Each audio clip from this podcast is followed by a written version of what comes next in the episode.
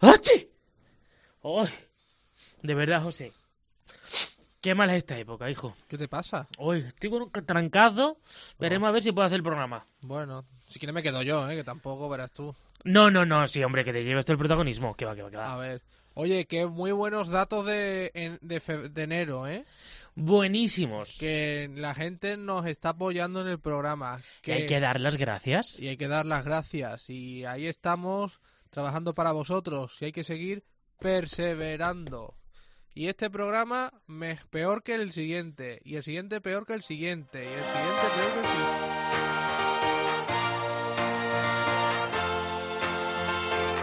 José Melero y Fran Simón. Imparables. Cope, estar informado. Y el siguiente peor que el siguiente. Y el siguiente peor que el siguiente. Y el Me siguiente... está rayando. Bueno. Venga. Venga, bienvenidos, bienvenidas a una nueva edición de Imparables. Nos, ponemos serios, porque en este programa vamos a hablar de una lacra que ha ido creciendo en escuelas e institutos en los últimos años, o no es que haya crecido, porque siempre ha estado ahí, pero sí que es cierto que hemos tomado concienciación en los últimos años del problema, del bullying. Pues sí, un problema que hasta hace poco pues no estábamos seguros de lo que era. Incluso la palabra pues viene siendo de estas modernas. Hasta hace poco tiempo, como bien decía José, pues no existían protocolos para atajar este tipo de acoso. Mientras que esos compañeros de clase se hacían con el poder, haciendo incluso que el profesor perdiera autoridad. Y es que somos muchos los que en un momento de nuestra vida hemos sufrido, en silencio, atemorizados, ante... No estaba tan latente como lo está ahora. Sí, queremos acercaros testimonios de chicos, de chicas que han pasado por este trance, y si no escucha, a Nuria. Así explica cómo se enteró que su hijo estaba siendo acosado durante años. Saltó porque yo me encontré una nota en su pantalón, en- bueno, aquello que pones la lavadora y revisas los bolsillos, y me noté una, bueno, una nota de otro niño, que yo desconocía en ese momento quién era, eh, que le ponía cuidado con lo que hace. Me senté con él, le hablé, y entonces pues ya empezó a llorar, es que me tiene amenazado, es que hace tres días me ha dibujado una tumba que me va a matar y ahí empezó todo. Ahí empezó él a abrirse. Para nosotros fue un mazazo enorme el, el no habernos enterado antes. Hablaremos largo y tendido sobre este tema, pero ¿qué te parece, José, si nos vamos al otro lado del charco? A ver qué pasa ahí.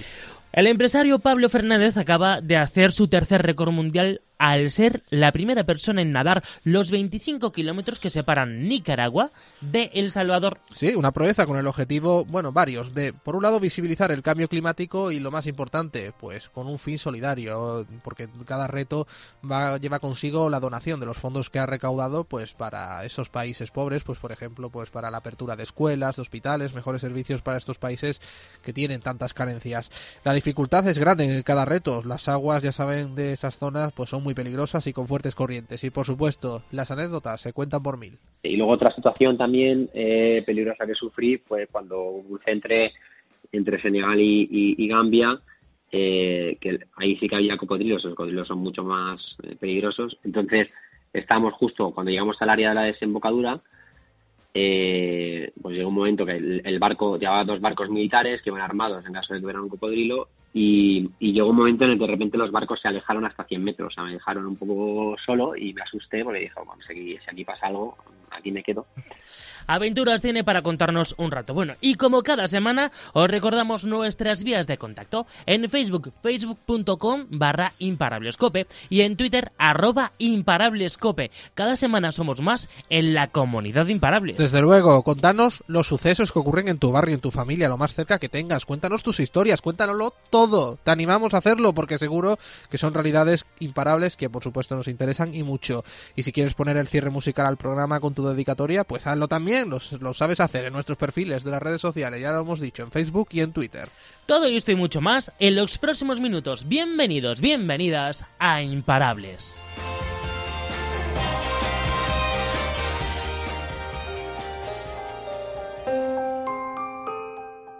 José Melero y Fran Simón. Imparables. Cope, estar informado.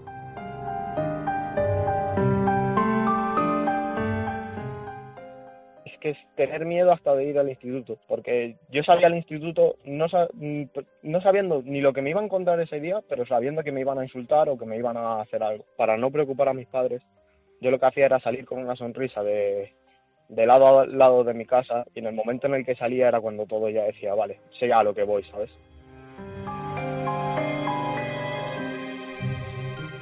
Pues en este testimonio no se puede recoger mejor lo que es el bullying o el acoso, que se da sobre todo en los centros escolares. Ocultarlo, disimular que todo está bien y padecerlo en silencio. La mayoría callan por vergüenza, pero especialmente por miedo a las represalias. Esto le ocurrió a Adrián, un chico de 20 años que desde pequeño reside con su familia en Toledo. Nos ha confesado que hasta los 15 años no tuvo su primer amigo. Antes, su vida era un infierno, marcada por el acoso por parte de sus compañeros. En primaria el acoso era menor, pero conforme pasaban los años aquello empeoraba, hasta llegar a secundaria. Ahí fue cuando empezaron ya con mayores insultos, más grupos, empezaron que ya empezaron con los abusos físicos, etcétera. ¿Te pegaban? Sí, a mí me han llegado a encerrar en clase, en ponerme sillas y mesas y estar mm, dos tíos o tres puteándome delante de, o sea, de lo que es la clase y sin el profesor. O ponerme carteles, por ejemplo, en el pasillo de que me diesen una patada o cosas de esas. Como tantos otros casos, Adrián optó por el silencio durante una década, tiempo en el que se recluía en su casa, con los videojuegos. A los 15 años ya no podía aguantar más. Nos ha confesado que estuvo a punto de quitarse la vida. Decidió contarlo a su familia. A partir de ahí, hablaron con el centro y empezaron a buscar ayuda por Internet. Fue en ese momento cuando dieron con la asociación No al Acoso Escolar, que les puso en, contacto con personas que sufrieron también bullying el poder hablar con alguien que sabe de qué va el tema, o sea, porque hay muchos psicólogos que no, no saben lo que es el bullying o no lo tienen muy, no saben cómo ayudarte realmente, ¿sabes? Te pueden ayudar a expresarte, pueden ayudar a que estés mejor, pero ese malestar que tú tienes por el, ¿por qué me ha tocado a mí sufrir esto? No saben cómo hacer que te lo quites. Entonces, hablar con gente, con, con otra persona que, que había sufrido lo mismo que yo, aunque fuese de distinta manera, pero eso ayuda, porque ha tenido más o menos las mismas experiencias que tú. Fue entonces cuando empezó a llevar una vida social más sana, pero los problemas de autoestima seguían presentes. Tanto es así que a los 17 años Adrián volvió a tratar de suicidarse. Su padre lo evitó. Se sentía un fracasado. Ya no sufría bullying, yo ya tenía amigos, me relacionaba, pero era la carga que tenía, el, el, pensamiento, la cabeza. Aunque eso había terminado, yo tenía como los recuerdos del pasado y siempre decía, ¿y si eso vuelve? ¿Y si tal? Y mi autoestima siempre estaba muy baja. Entonces yo pensaba que no servía para nada. Yo pensaba que era una persona que, que, el fracaso estaba destinado a mí, por, por, así decirlo. A raíz de aquello dio un giro a su vida.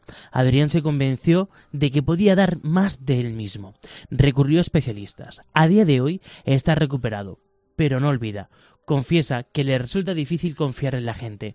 Teme que le vuelvan a hacer daño. Con todo, nos da un consejo muy valioso pidan ayuda, eso siempre. Lo segundo, que no, por favor no contemplen el suicidio. Es la peor opción que puedes tener. O sea, por muy oscuro que sea el túnel, al final va a haber luz. Se puede salir de todo. O sea, lo único que necesitas es un, es un empujón. Y si no te lo puedes dar tú mismo, busca de alguien que te lo dé, pero siempre se puede salir.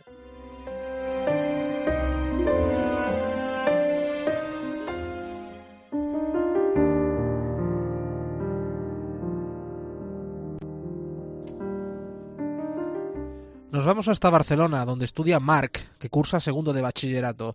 Tiene 17 años. Desde los 5 y hasta los 11 años, sin nadie saberlo, vivió un verdadero calvario. Su madre, Nuria, nunca se ha perdonado a sí misma no haberse dado cuenta antes. Lo descubrió una mañana poniendo una colada cuando descubrió una nota en su pantalón. La nota amenazante hace que te preguntes, ¿cómo puede haber niños tan pequeños con tanta maldad interior? Saltó porque yo me encontré una nota en su pantalón, en, bueno, aquello que pones la lavadora y revisas los bolsillos, y me noté una, bueno, una nota de otro niño, que yo desconocía en ese momento quién era, eh, que le ponía cuidado con lo que hace. Me senté con él, le hablé, y entonces pues ya empezó a llorar, es que me tiene amenazado, es que hace tres días me ha dibujado una tumba me va a matar y ahí empezó todo, ahí empezó el a abrirse, para nosotros fue un mazazo enorme, el no habernos enterado antes. Mark era por aquel entonces un chico tímido que trataba de pasar desapercibido. Nuria nunca tuvo claro por qué algunos compañeros de clase le tomaron contra él.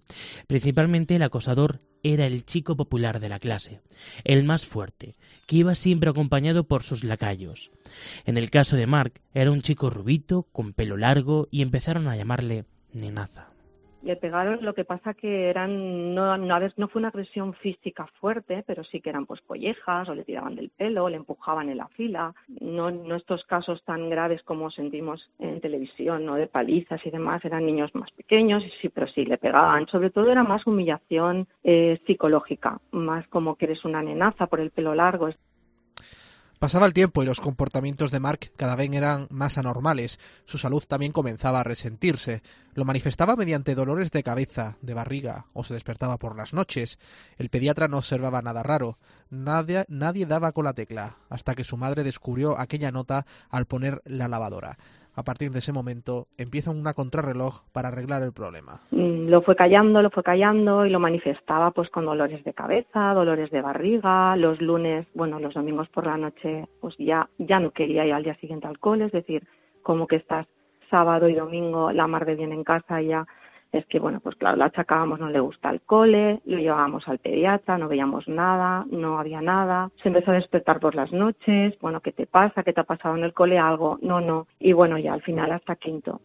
Para salir adelante, la familia de Mark recurrió a la asociación No al Acoso Escolar, que presta ayuda a las víctimas y a sus familiares en todo el proceso, desde la inspección. Gracias a esta asociación, lograron que Mark tuviera una tutora individual los dos últimos meses de curso. Pero después de tres horas en una inspección, junto con el presidente de la asociación NACE, vuelvo a repetir, y allí pudimos conseguir que, bueno, pues tuviera una profesora por lo menos que le vigilara a él, por lo menos que esas personas no, se acercaran a él, es decir, él en el patio, eh, pues prácticamente jugaba bastante solo.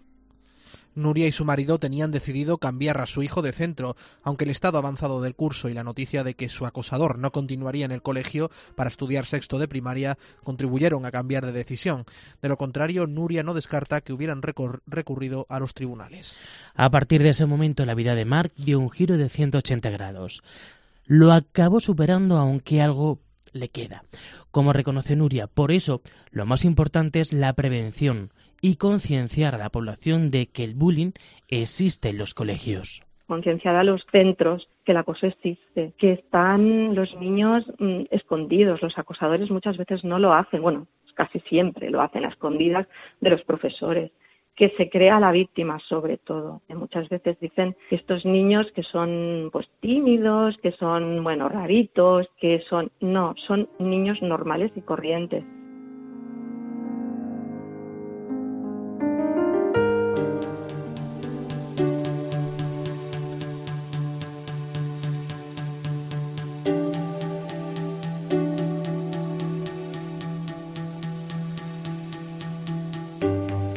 Hemos conocido los casos de Adrián y de Marc, testimonios pues muy tremendos. Vamos a conocer uno más, el de Isabel, cuyo hijo, del que prefiere no dar su nombre, también ha sido víctima de esta lacra. Además, vamos a hablar con María del Mar Bermejo, que es coach, experta en inteligencia emocional, y nos va a explicar con más detalles si hay un perfil de chicos y chicas más susceptibles de sufrir el bullying y sus consecuencias de cara al futuro. Oye, Isabel, eh, vamos a empezar por lo básico. ¿Qué, edad tiene tu hijo ahora? Eh, ¿Qué curso está estudiando ahora? Acaba de hacer 17 años y está estudiando primero de bachillerato. Mm, repitió con todo este proceso. Debería estar en segundo, pero está en primero, pero bueno. Mm, aquello le influyó mucho, supongo. Pues sí, fue aquel año fue muy complicado y, y, lógicamente cuando se produjo este proceso, pues lo que lo primero que se resiente son los estudios. Eso está claro. ¿Ya ha pasado todo? No, no, no, no, no, no. Hace más o menos él empezó, digamos que los primeros síntomas era cuando tenía 12 años Em, que no tienes en cuenta porque pues en todo momento se pueden producir eh, pues eh, encontronazos con amigos y pues me han dicho esto, me han hecho lo otro. Bueno, pues eso, a ver, no hay nadie que se salve de incluso de haberlo hecho, ¿no? Entonces al principio pues no, no le das demasiada importancia, le dices, bueno, pues eh, ten paciencia, tú también tal, no sé qué. Pero empezó, empiezas a notar que una de las cuestiones más importantes es cómo él em, estaba llevando ya al terreno de lo personal todo eso que le estaba pasando y entonces eh, perdió mucho peso empezó a cuidarse muchísimo, estaba obsesionado con el peso. Eh, ahí empiezas a tener como algunos signos de, cierta alarma porque piensas que eh, pueda pues caer en una anorexia o en una bulimia en esa edad que tienen ellos de inicio de, de la adolescencia y demás. Y ya empieza a ver que empieza a aislarse. Ya no queda con sus amigos para jugar al fútbol, ya no queda con ellos para hacer determinadas actividades, ¿no? Entonces te das cuenta de que algo está pasando y empiezas a hablar con él y ya te, empieza a contar cosas pocas porque casi todas, fíjate, es curioso, pero casi todas me las ha contado después de todo esto. Empieza a contarte algunas cosas que son graves o algunas veces llega a casa, pues un día llegó con la espalda con le habían escupido y llegó llorando, bueno, cosas de estas, ¿no?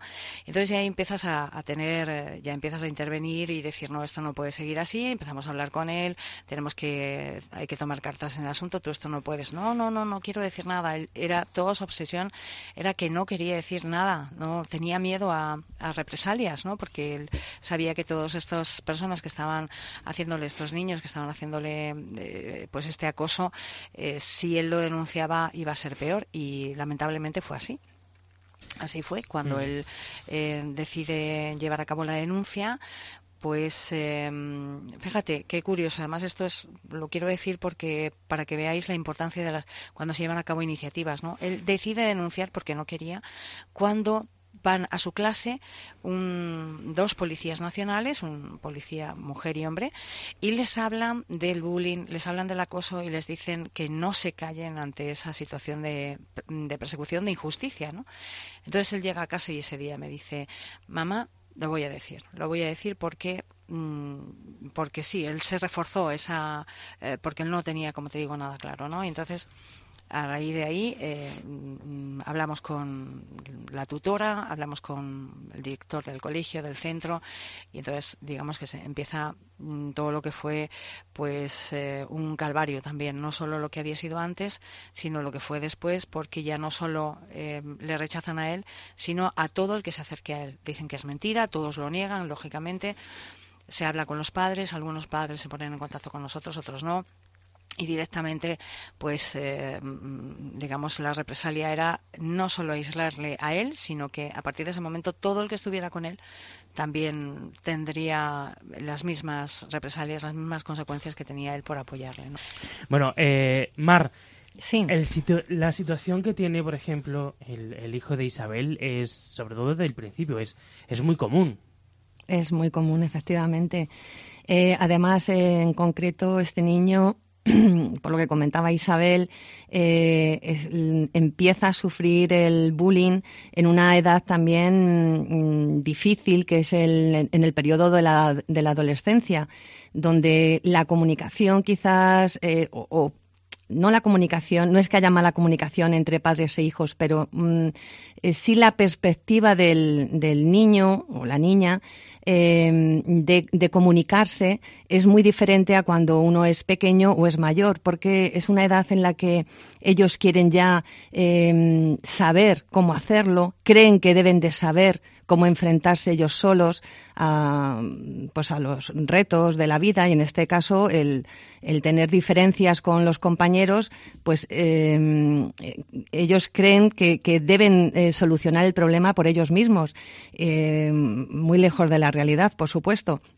Entonces esto hace también que, mm, puedan sentirse em, culpables de no saber afrontar esa situación e inclusive eh, tener sentimientos mm, de vergüenza cosa que les hace todavía encerrarse más y, a lo mejor cuando uno, mm, el papá o la mamá quiere percatarse de lo que está sucediendo, pues la herida ya es profunda, o sea que e, es normal, en ese periodo es muy normal.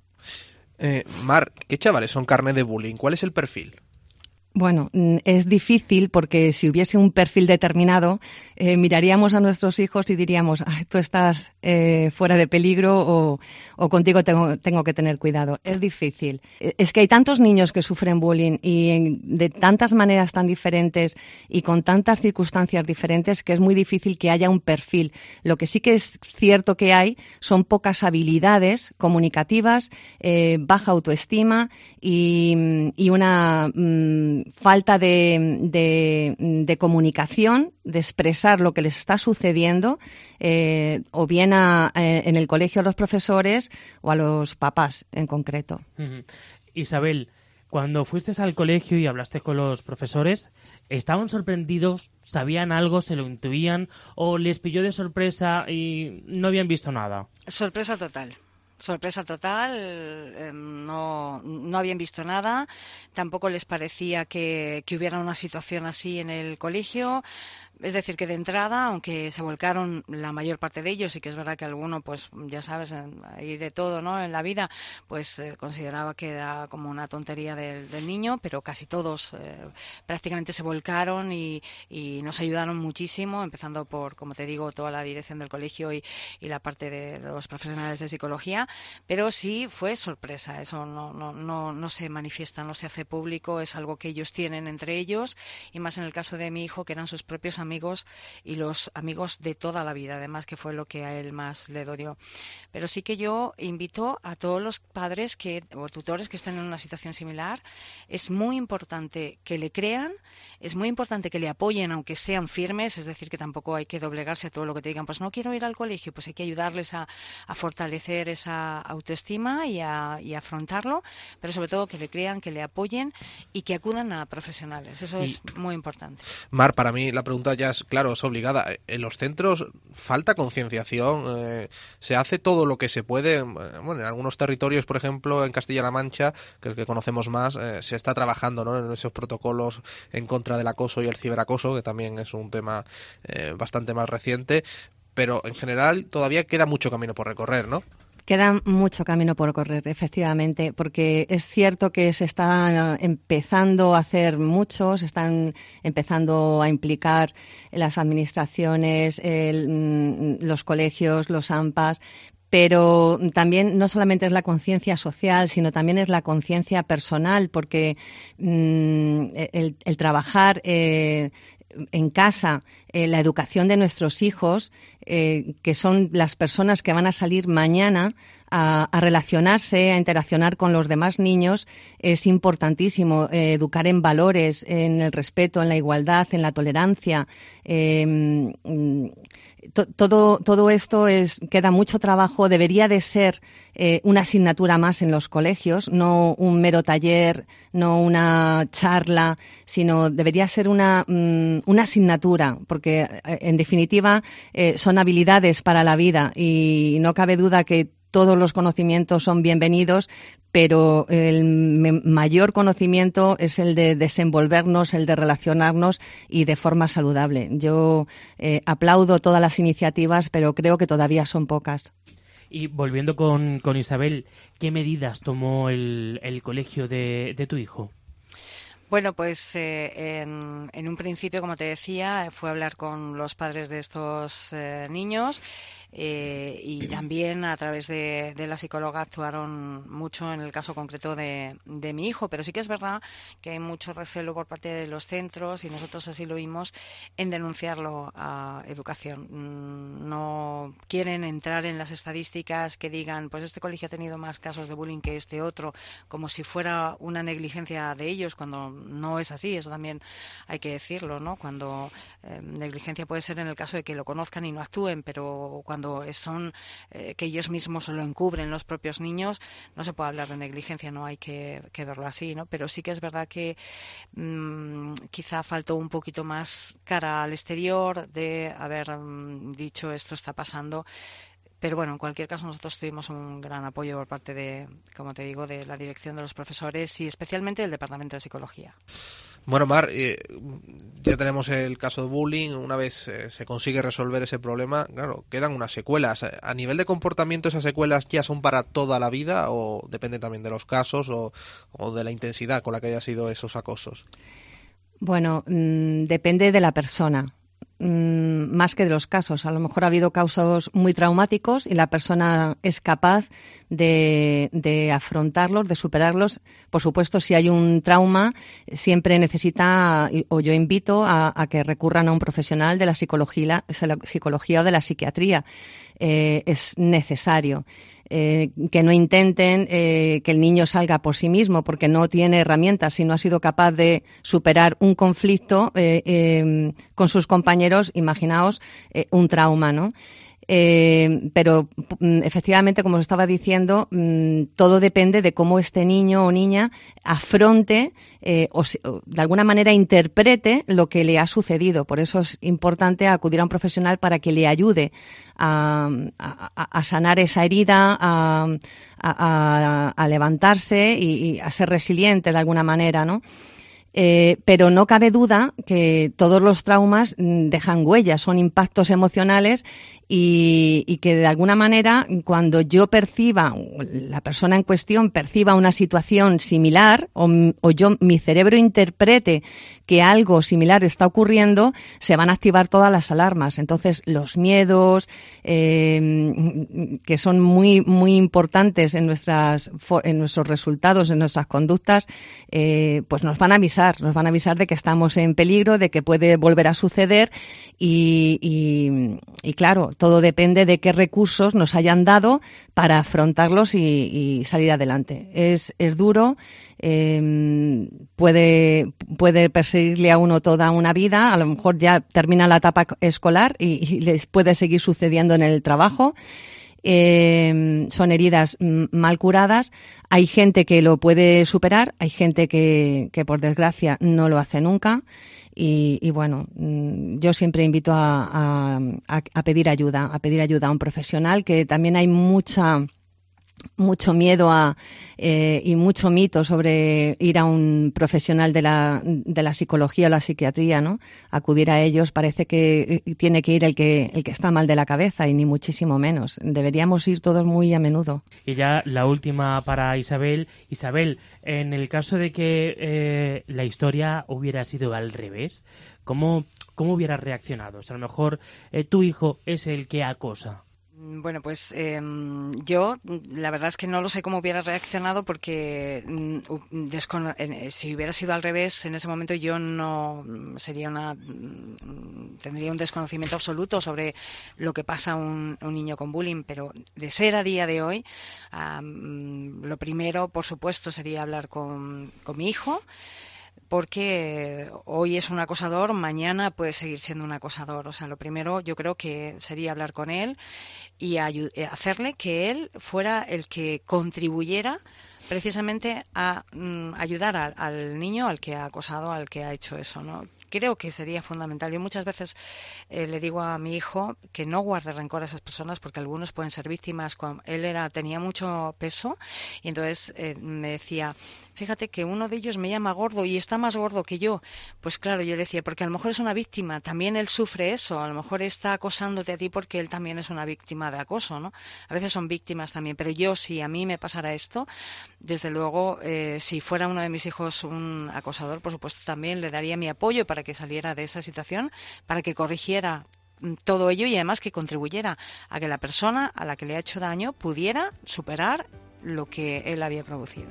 además quiero ser muy positiva y quiero que transmitir a, la, a todos los que nos puedan estar escuchando en esta situación que afronten con mucha fuerza porque se puede salir de ahí. Efectivamente, y ese es el mensaje. Le damos también las gracias a Mar Bermejo que ha estado con nosotros coach experta en inteligencia emocional y que además imparte talleres pues bueno, sobre, sobre este tema. Mar, muchísimas gracias. Gracias a vosotros.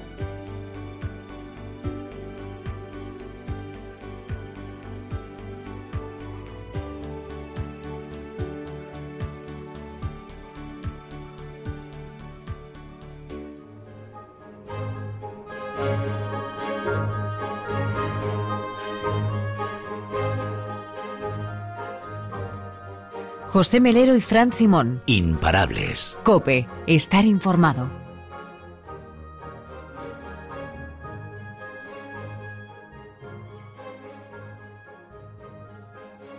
Vamos a hablar ahora con el yerno perfecto, o el hombre que cualquier partido querría tener como candidato. Un hombre al que le va la marcha, es emprendedor, tiene buena planta, es solidario y deportista. ¿Alguien puede dar más? Bueno, pues sí, te presentamos a Pablo Fernández, que acaba de hacer su tercer récord mundial el pasado 25 de enero fue, al ser la primera persona en nadar los 25 kilómetros que separan Nicaragua del Salvador, con el objetivo de visibilizar el cambio climático. Lo hizo en 6 horas y 20 minutos, una barbaridad. Una barbaridad de, tiempo, sí, pero el mérito que tiene hace 6 horas, como decimos, nadie lo ha hecho hasta ahora, fue una proeza porque para quien no lo sepa, sus aguas son peligrosas, con fuertes corrientes entre el Golfo de Fonseca y el Océano Pacífico. Además es un hervidero de tiburones. Gracias a este reto, el emprendedor realizó una donación de 10.000 euros a varias escuelas de educación primaria en Nicaragua, Honduras y El Salvador. A día de hoy sigue buscando retos para seguir apoyando a causas solidarias. De hecho, ya lo tiene pensado unir a nado Filipinas y Malasia o cruzar el río Congo. Estos son sus metas, pero lo conseguido hasta ahora, además de este último reto, está también ser el primer ser humano en nadar desde las Islas Vírgenes hasta Puerto Rico y unir a nado Senegal y Gambia. Allí no había tiburones, solo, entre comillas, cocodrilos en la orilla. Pablo, muy buenas. ¿Qué tal? Buenas, gracias por la generosa eh, introducción. A ti. Oye, una pregunta. ¿Hay más tiburones en esas aguas o en el mundo empresarial? Pues en el mundo empresarial, claramente. Mira, yo siempre digo, al final, eh, solo hay 10 personas al año que mueren por ataques de tiburón y hay eh, 100 millones de tiburones que mueren por causas humanas, por la sobrepesca, por, la sopa de aleta, por un montón de cosas. Pablo, ¿cómo se te ocurre hacer esta iniciativa? ¿De dónde surge? Mm, mm. Bueno, pues al final, eh, eh, hace, hace unos años, eh, cuando mi socio y yo fundamos eh, Clicas.com, que bueno, es una plataforma online de venta de, de vehículos por Internet, firmamos un documento un poco simbólico en el que nos comprometimos que si teníamos éxito y nos iba bien, donaríamos eh, parte de lo que consiguiéramos pues, como emprendedores eh, a, causas solidarias, ¿no? Y la verdad es que pues hemos tenido suerte que nos ha ido muy bien y bueno pues hemos tenido que, ejecutar nuestra nuestra promesa y dedicar parte de las ganancias a causas solidarias, ¿no? Y a mí se me ocurrió juntar un poco mi pasión por la por la natación en aguas abiertas eh, haciendo retos que no se han hecho nunca antes, unir océanos, continentes, eh, países eh, a nado y hacer una donación a una ONG en aquel país eh, en donde nadaba. ¿Acaba por ser un vicio? ¿Es imposible parar ya una vez empiezas y te metes en esa dinámica? Sí, yo, creo que todo en la vida va por... Al final las cosas te tienen que, que, apasionar porque es, es, muy duro montar una empresa, un hito deportivo, al final tienes que entrenar muchas horas, muchos sacrificios y, solo lo haces si, si te apasiona, ¿no? Eh, sí que ilusión y además en este caso que hay, que hay un, elemento solidario, pues es una motivación, una motivación doble. Y para hacer este tipo de pruebas, ¿cómo te preparas? ¿Cuántas horas le echas? Sí. Bueno, hay una preparación física fundamental. O sea, yo me levanto todos los días a las 5 de la mañana y a las 6 de la mañana estoy en la piscina. Eh, nado unas dos horas, eh, 7-8 kilómetros eh, todos los días eh, y al final tengo que meterle treinta y pico, cuarenta kilómetros a, la semana. O sea que hay que echarle horas en, hay que echarle horas en, la piscina. Eh, pero no solo es entrenamiento físico, también es entrenamiento eh, psicológico, porque al final muchos de estos retos, la dificultad que tienen es que tú no estás en una piscina, en un ambiente controlado, haciendo largos, sino que estás en un entorno pues diferente, en muchos casos desconocidos, en medio del océano, donde tienes que tener en cuenta muchas variables como el viento, las mareas, las corrientes, eh, la vida marina y no solo son los tiburones, que es lo que todo el mundo piensa, sino también pues tienes las eh, medusas y, otro tipo de, situaciones en las cuales pues eh, son dificultades añadidas. Y en concreto en este caso que hice entre Nicaragua y El Salvador la mayor dificultad fueron las corrientes porque había una corriente fortísima que iba del Golfo al, al océano y la corriente iba más de 5 kilómetros por hora, que para que nos hagamos una idea es la velocidad de nado de Michael Phelps. Entonces, es imposible nadar más rápido. Entonces, cuando tiene una corriente así, es imposible avanzar, incluso en muchos casos te lleva para atrás. Entonces, al final es una guerra psicológica contra ti mismo, de que eh, tienes que disociar lo que es el esfuerzo y los, los pasos correctos que estás dando, que seguir con el progreso, ¿no? que al final estás yendo hacia atrás, hacia el lado, ves cada vez tu objetivo más lejos, pero lo que tienes que hacer es no desanimarte, saber que que, a veces el, el, camino hacia el éxito no es una línea recta, tiene subidas y bajadas, pero al final la clave es la constancia. En una de estas eh, pruebas tan dificultosas, ¿no? Esos momentos, esos obstáculos que aparecen a lo largo del recorrido, decir, esto es el final, es decir, has estado a punto de ahogarte, de morir, de sufrir un percance eh, que podría haber sido fatal. Sí, bueno, eh, cuando crucé de las Islas Vírgenes a Puerto Rico, además, nada más salir, a los 500 metros, nos encontramos un, tiburón tigre de más de 4 metros. Eh, entonces, bueno, en estos casos hay todo un protocolo, ¿no? De no ponerse nervioso y, bueno, en el barco lo, vieron también, llevan armas por si acaso también. Y en ese momento lo que hicimos fue, eh, pues, parar, ver qué hacía el tiburón. En este caso el tiburón, pues, pasó por abajo y, siguió su curso. Eh, pero bueno, oye, tienes que estar preparado. Eh, entonces sí que fue, dices, pues lo acabo de hacer, me quedan todavía 35 kilómetros y los primeros 35, los primeros 500 metros me encuentro un tiburón. Entonces, pues evidentemente todo el, vas con mucho, ya con un poco más de, susto en el cuerpo y sí que te entran ganas de, en, algún momento, ¿no? Pero, pero al final eh, esa es la clave del entrenamiento mental, ¿no? Que tienes que, que, que, seguir adelante. Y luego otra situación también eh, peligrosa que sufrí fue cuando crucé entre, entre Senegal y, Gambia, eh, que ahí sí que había cocodrilos, los cocodrilos son mucho más peligrosos. Entonces, estábamos justo cuando llegamos al área de la desembocadura, pues llegó un momento que el, el, barco llevaba dos barcos militares que iban armados en caso de que hubiera un cocodrilo y, llegó un momento en el que de repente los barcos se alejaron hasta 100 metros, o sea, me dejaron un poco solo y me asusté porque dije, si aquí, si aquí pasa algo, aquí me quedo. Eh, y luego como fui nadando corriendo hacia el barco y me encontré a, a todas las personas de la embarcación eh, rezando hacia la Meca, porque bueno, Gambia y Senegal son países musulmanes, y, y claro, decían, oye, pues que me estáis poniendo en peligro, que no, y dijeron, no, que estamos rezando por ti, ¿no? Entonces, bueno, tiene, tiene como un elemento cómico, eh, al final ya te digo, es un poco lo, lo, bonito en ese caso de estos retos es que siempre hay un elemento de, aventura. Eh, Pablo, em, nos has contado, eh, bueno, que has estado en Nicaragua, que has estado en Gambia. ¿Qué anécdotas divertidas, graciosas, aparte de las que nos has dicho, tienes? Y sobre todo, ¿qué te quedas con la cultura de, de esos países? Pues mira, a mí lo que me impresiona, porque la mayor parte de países donde hago estos retos son países muy pobres, donde la gente apenas eh, tiene muy pocos recursos, ¿no? Y, a mí lo que me impresiona es como dos cosas. Primero, la pasión que tiene la gente, aunque sea muy pobre, por ayudarte eh, a cumplir un sueño y cómo se involucran.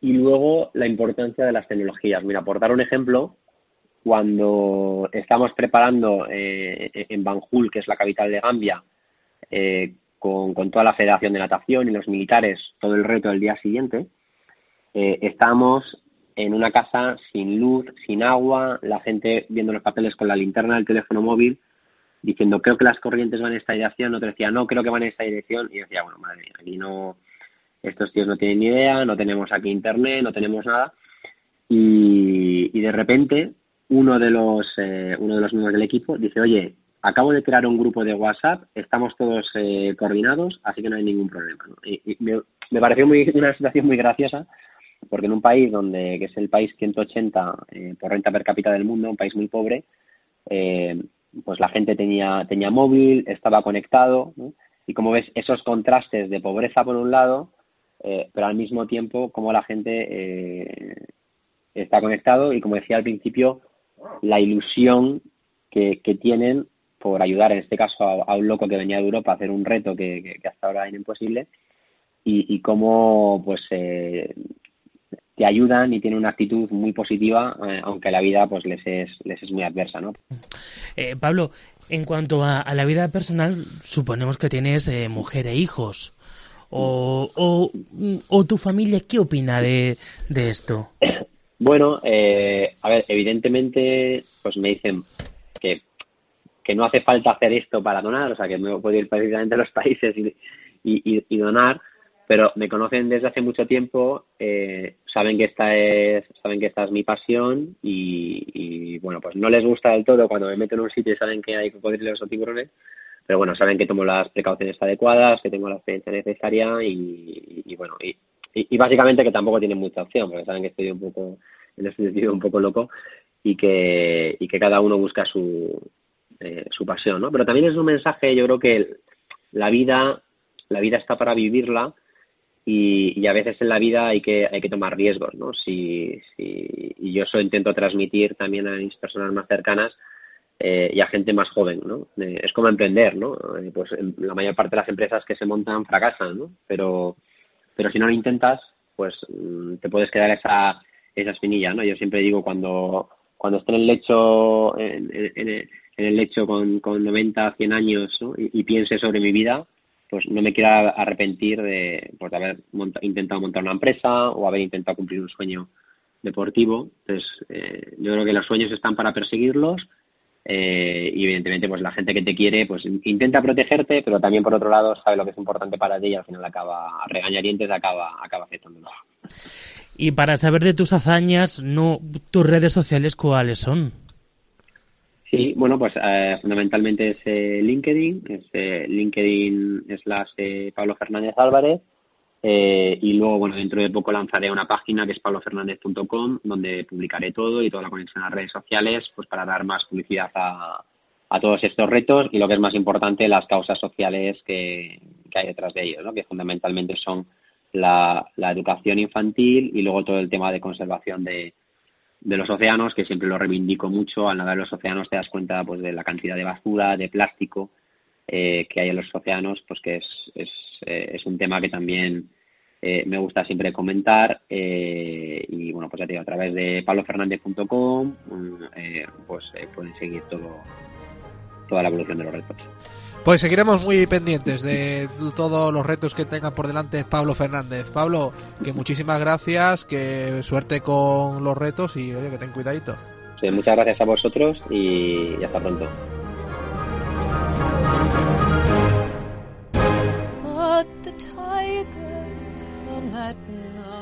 José Melero y Fran Simón. Imparables. Cope, estar informado.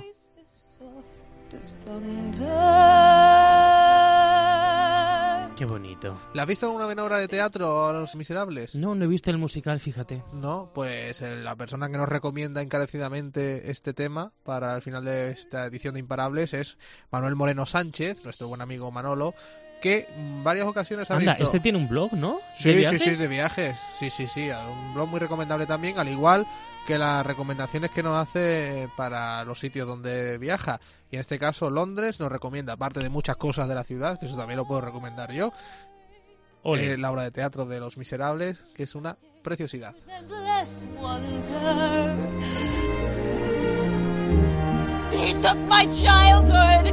Qué fuerza. Hay ¿verdad? mucho desgarre ahí, mucho, mucho emo- emoción. ¿Sabes mucho... quién la canta? No, Es la actriz Anne Hathaway. qué bien. La recordamos por, bueno, pues, películas como eh, Princesa por sorpresa. Ah, sí, sí, ¿verdad? Bueno, ¿qué nos dice la escritora y política estadounidense Eleanor Roosevelt? Bueno, pues Eleanor Roosevelt fue la primera dama y esposa del presidente de los Estados Unidos, Franklin Delano Roosevelt, y que una de las grandes cosas que nos dejó fue una frase maravillosa. Te cuento, recuerda siempre que no solo tienes el derecho de ser un individuo, tienes la obligación de serlo. Además, que bien viene con el tema que hemos tratado hoy del Sí. bullying. En Imparables estamos contigo. Ya sabes que puedes compartir tus realidades o las que conozcas con nosotros a través de nuestras redes sociales. En Facebook, facebook.com barra imparablescope y en Twitter, arroba imparablescope. Aquí los tienes, para lo que gustéis. Fran Simón y un servidor, José Melero, servidor de todos vosotros. Recordad, sois imparables. Imparables.